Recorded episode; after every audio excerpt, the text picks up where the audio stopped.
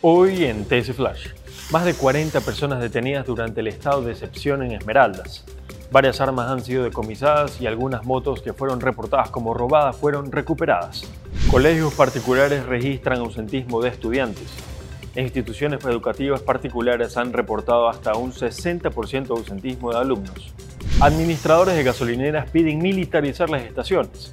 Propietarios exigen a las autoridades disponer acciones de seguridad para evitar ataques de la delincuencia.